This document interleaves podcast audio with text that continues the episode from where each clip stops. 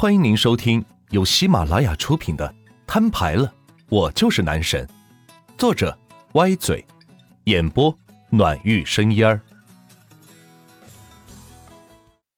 第四十七章，碰瓷。钱哥，你怎么去了那么久？还以为你遭到不测了呢。圆圆关心的问道：“呵 呵，想多了，我没事。对了，旭日那家伙回话了吗？”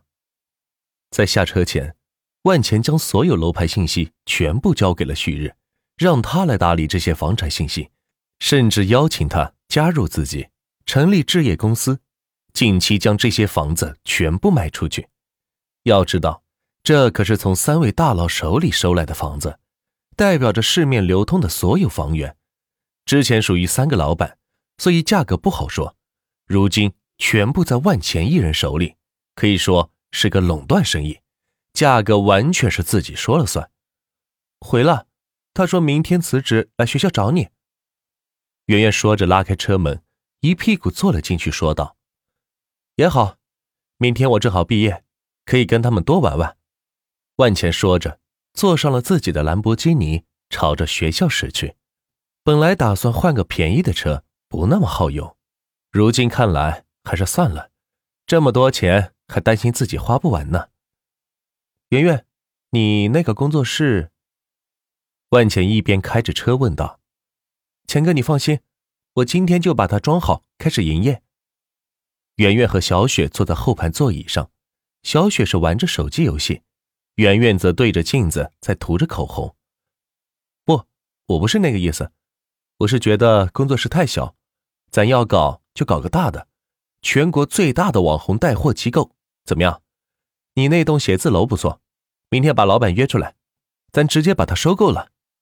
万钱捋着思路说道：“这手里还有九十多亿，得赶紧往外花呀，不然自己那么多财产可就要归零了。那样的话真是太可惜了。”整整栋楼？圆圆放下手中的口红，惊讶的问道。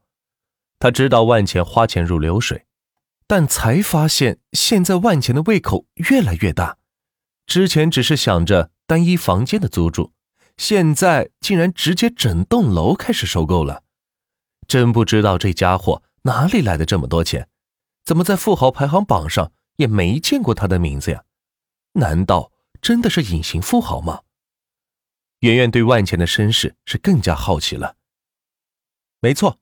要搞就搞整栋，而且是买下来，而不是租。说着，他拨通了旭日的电话，让他帮忙联系一下写字楼的老板，明天上午见个面，看能否把楼给收了。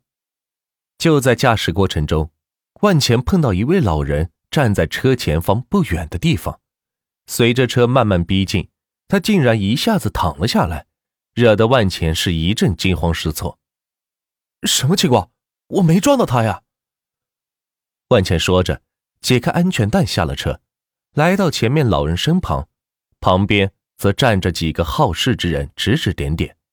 哎呀，现在的年轻人真是开车这么猛，一点都不知道尊老爱幼，这不把人给撞了？就是，也不知道他们家有老人没有。若是我，肯定不会轻饶了他。大爷，你没事吧？我可没撞到你啊！万钱来到大爷身边，左右看看他，说道，并没有见到严重的外伤。哎呦，腿腿疼！大爷抱着小腿，表情狰狞，像是断了骨头一般。此时万钱才想起来，新闻上经常说有碰瓷的，专碰好车。看来这次自己算是碰上了，不过他可没打算这样一走了之。大爷，您碰瓷是吧？没关系，有微信吗？万钱掏出手机，笑着说道：“他可不打算一走了之，也不想拉着他去医院拍片干啥的，太耽误时间了。更何况明知道他在演戏，身体根本就没事，只是想讹钱罢了。”大爷听了万钱的话，本来还痛苦的脸瞬间平静了下来，颤颤巍巍的从口袋里掏出手机。打开微信收款码，微信转账五十万元，余额两百三十六万零四十点六一元，够不够？因为银行卡里的钱不能直接赠给别人，所以只好动用自己的钱了。万钱见老人待在那里并没有反应，于是再次转账，微信转账一百五十万点六一元，余额八十六万零四十元。这次转过账之后，老人像是打了鸡血，腿也不疼了，嗖的一声站起身来，拍拍身上的土，将头上的假发丢掉，朝着万钱是鞠了一躬，赶紧跑开了事发现场。哎，别跑啊！不过还有啊！万钱见碰瓷的人竟然跑了，朝着他的背影喊道：“不就是要钱的事吗？很容易解决的。”钱哥，你怎么能给他钱呢？他明明就是碰瓷的。万钱上了兰博基尼，听到后排的圆圆说道：“哎，世间疾苦，若不是迫不得已，谁愿意去碰瓷呢？给他点钱，希望他不要再干这种事情了吧。”说罢。万钱开着车离开现场，来到了一家高档的西餐厅店。欢迎光临 Coco 西餐，三位里边请。万钱将车子停好，带着圆圆和小雪来到了餐厅吃饭。这种在市中心开设的西餐厅，人均消费两千多，可不是一般人来得起的。看门口停的豪车就知道了。来个包间。万钱看了一眼大厅的环境。